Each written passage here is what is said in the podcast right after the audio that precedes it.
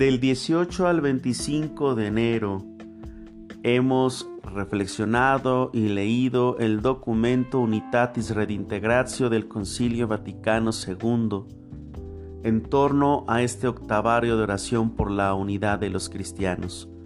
Leemos el último número de la Unitatis Redintegratio, número 24. Expuestas brevemente las condiciones en que se desarrolla la acción ecuménica y los principios que deben regirla, dirigimos confiadamente nuestros ojos al futuro. Este sagrado concilio exhorta a los fieles a que se abstengan de toda ligereza o celo imprudente que pueden perjudicar el progreso de la unidad. Su acción ecuménica ha de ser plena y sinceramente católica, es decir, fiel a la verdad recibida de los apóstoles y de los padres, y consecuente con la fe que siempre ha profesado la Iglesia, teniendo al mismo tiempo hacia la plenitud con la que el Señor desea que crezca su cuerpo en el curso de los tiempos. Este sagrado concilio desea ardientemente que las iniciativas de los fieles católicos progresen unidas a las iniciativas de los hermanos separados, sin poner obstáculo a los caminos de la providencia y sin prejuzgar los impulsos futuros del Espíritu Santo. Además, se declara consciente de que este santo propósito de reconciliar a todos los cristianos en la unidad de una y única iglesia de Jesucristo excede las fuerzas y la capacidad humanas. Por eso, pone toda su confianza en la oración de Cristo por la iglesia, en el amor del Padre para con nosotros y en el poder del Espíritu Santo. Y la esperanza no quedará defraudada, pues el amor de Dios se ha derramado en nuestros corazones por la virtud del Espíritu Santo que nos ha sido dado. Todas y cada una de las cosas en este decreto se incluyen y han obtenido el beneplácito de los padres del concilio, y nos, en virtud de la potestad apostólica que nos ha sido entregada por Cristo, Juntamente con los venerables padres aprobamos todo ello en el Espíritu Santo. Decretamos y establecemos y ordenamos que todo lo así sancionado conciliarmente sea promulgado para gloria de Dios. Dado en Roma, en San Pedro, el 21 de noviembre de 1964. Pablo, obispo de la Iglesia Católica. Con este último número del decreto Unitatis Redintegratio en este último día del octavario de oración por la unidad de los cristianos. Meditemos reconciliarse con toda la creación. Desde el texto bíblico, para que participen en mi alegría y su alegría sea plena. El himno a Cristo en la epístola a los colosenses nos invita a cantar la alabanza de la salvación de Dios que abarca todo el universo.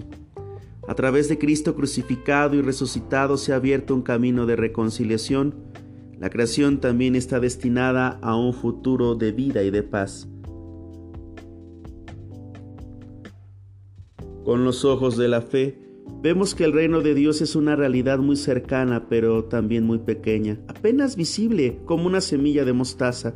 Sin embargo, está creciendo, incluso en la angustia de nuestro mundo, el Espíritu del resucitado está trabajando. Nos alienta a involucrarnos con todas las personas de buena voluntad en la búsqueda incansable de la justicia y de la paz y asegurarnos de que la tierra vuelva a ser un hogar para todas las criaturas. Hermanos, participamos en la obra del Espíritu, que la creación en toda su plenitud pueda continuar alabando a Dios cuando la naturaleza sufre, cuando los seres humanos son aplastados, el Espíritu de Cristo resucitado no permite que nos descorazonemos, sino que nos invita a tomar parte en la obra de la salvación. La novedad de la vida que trae Cristo, por oculta que sea, es una luz de esperanza para muchos. Es una fuerte fuente de reconciliación para toda la creación y contiene un gozo que nos trasciende, para que mi gozo pueda estar en ti y que tu gozo sea completo, como dice el Evangelio según San Juan. En la segunda promesa hecha durante la profesión de la comunidad de Gran Camp se dice, ¿Te gustaría celebrar la novedad que la vida de Cristo te ofrece a través del Espíritu Santo y dejar que viva en ti y entre nosotros y en la iglesia y en el mundo y en toda la creación?